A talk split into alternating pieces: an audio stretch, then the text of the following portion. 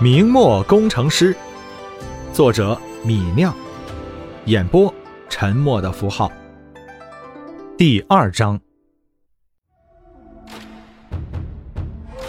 听着李直的话，正是正一心的绝望，但后来他却看到李直笑了笑，见自己儿子没有失望的情绪，还笑得出来，正是一脸的诧异。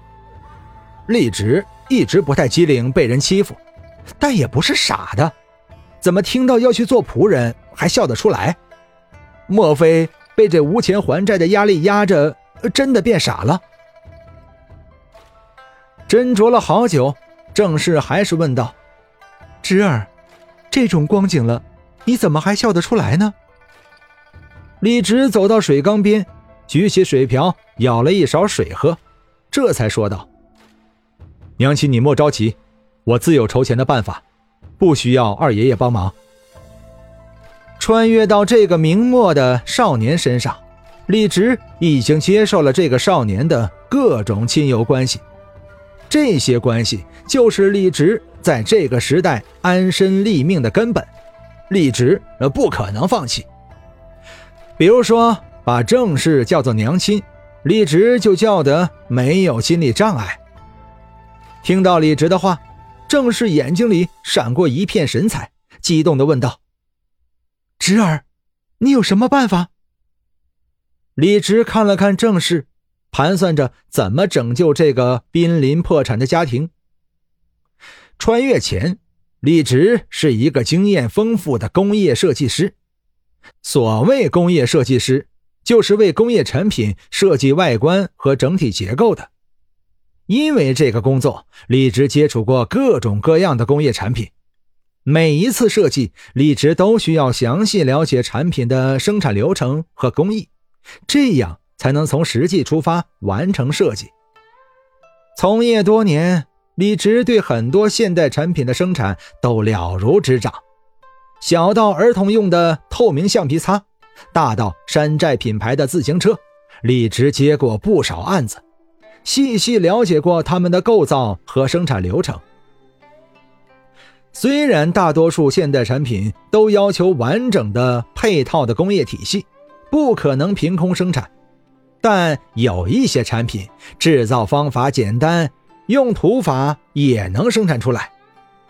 穿越到明末，李直的知识刚好可以大展身手。凭借这样的知识，李直相信自己可以改变李家的命运。娘亲，你莫要担心，我自然有办法。等我做出来，你便知道了。正是有些不相信的看着李直，这个被人称为呆呆傻傻的孩子，什么时候说过这么自信的话语？但出于对自己孩子的信心，正是似乎又相信了一些。娘亲，你就安心在家里等着吧，我自然会把钱筹出来的。听到李直的话，正是有些高兴。且不说这令人绝望的情境里，因为李直的话有了一些希望，令人振奋。就说自己这素来呆呆傻傻、一天到晚说不出一句话的儿子，现在会说安慰人的话了，这也是令人高兴的事情。李直不说，郑氏也不再问，只低头走回堂屋里，继续坐在了织机的面前。见郑氏回了堂屋，李直放下了水瓢。明代男尊女卑，既然父亲李成已经去世，李直又已经成年，便是李直当家了。家里还剩下五贯铜钱，都在李直的保管下。李直在袖子里攥着一罐铜钱，一边寻思着做些什么赚银子还钱，一边往院子外面的马路上走去。走出院子，没走几步，李直就看见熟悉的一男一女从前面走过来。崔和，你等等我，你怎么不理我呀？听到叫唤，李直转头看去，看到迎面。走来一个令人心动的美丽身影。那女孩十六七岁的年纪，头上挽着桃尖顶簪，上身穿着大红的钩花棉袄，下身穿着一件素白纱绢绿花裙，脚上踩着丝绣雕花弓鞋，明艳动人，恐怕是天津卫城里有数的美人。正是崔相公家的女儿崔和。崔相公是个生员，也就是秀才，地位超然。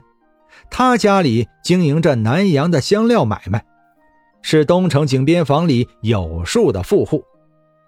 崔和身后跟着他的丫鬟菊儿。明末社会风气开放，妇女们甚至会在节日中结伴夜游，尽情欢笑。到了庙会集会的时候，妇女们更是可以单独出游。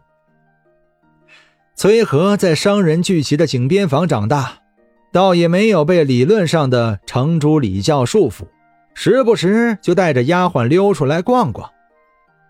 走在崔和后面的那个少年，十七八岁的样子，身材瘦长，头戴一顶东坡巾，皮衣下面穿着一件绸缎直坠。长得颇为俊俏，只是那张瘦长的脸上带着一股阴损之气，少了一份男儿的浩然。这人是东城井边房里的萧家长子，名叫萧光伟。萧家经营南阳的珍珠买卖，也颇有些资财。李直家里欠的银子，就是和萧家借的。崔和和萧光伟。和李直是一个街坊长大，年龄相仿，都是儿时的玩伴，彼此十分熟悉。此时，崔和和肖光伟虽然前后走着，但那崔和明显不太爱搭理在后面追逐的肖光伟，走得飞快。直到看到李直走了出来，看见李直走出来，崔和停下了脚步，笑着说道：“哎，李直。”听说你去借钱了，李直点了点头，答道：“啊，没有借到。”崔和憋了憋嘴，好奇的问道：“借不到钱，你家院子就要被人拿走抵债了，你家三口人怎么办呢？”看了看好奇的崔和，李直淡淡说道：“我二爷爷说，要是我筹不到钱，就为我和李青做保，去做人的仆人。”崔和听到这话，没心没肺的乐得咯咯笑，说道：“你要去做仆人了，那便去我家做仆人吧。看你这么老实的份上，我平日里不打骂你。”虽然李直从小就呆呆傻傻的，但崔和却一直不讨厌李直，把李直的呆傻说成是老实。在这种语境下，也算是照顾李直的情绪了。这几句话的时间，后面的肖光伟已经追了上来。这肖光伟素来喜欢崔和，崔和却不太待见他。此时他见崔和笑着和李直说话，脸上一阴，便要冲李直发作。李直，你还有脸在这里嬉闹？还有三个月，你欠我家的银子就要到期了，本金五十两，三分息，借两年。本息合计八十六两银子。抖了抖袖子，肖光伟说道：“还不上银子，你家抵押给我家的院子便要归我肖家了，你可明白？”李直淡淡答道：“我明白。”见李直还是呆呆傻傻，只会顺着自己的话回答，肖光伟冷笑一声说道：“嘿嘿。”那你还敢在这里和崔家大小姐说话？你以后就是一无家可归的流民，最多去别人家做仆人。你还敢和崔家大小姐说笑？崔和听到肖光伟东拉西扯到自己身上，不让李直和自己说话，眼睛一瞪，正要骂肖光伟，却听到李直说道：“肖光伟，你莫要着急，还有三个月借款才到期，到时候我把钱还给你。”你就不用这样到处聒噪了。你听到李直噎了自己一句，肖光伟气得火冒三丈。这就要流落街头的下等人，还敢在自己面前托大？这让肖光伟十分不爽，骂道：“你莫要托大，得罪了我，到时候收房子的时候不跟你客气。你都要收我家房子了，事情做绝，还怎么和我客气不客气？”又被李直噎了一句，肖光伟有些跟不上节奏，脸上气得发红起来。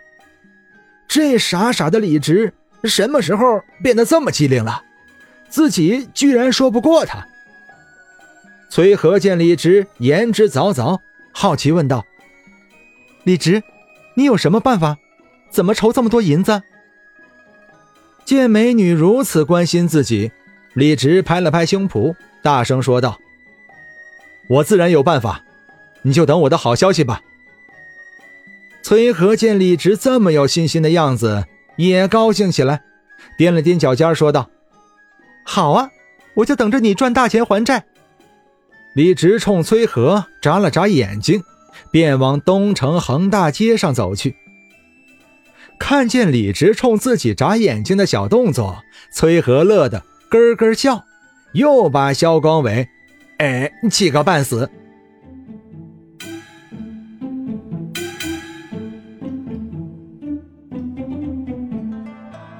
本章播讲完毕，感谢您的收听。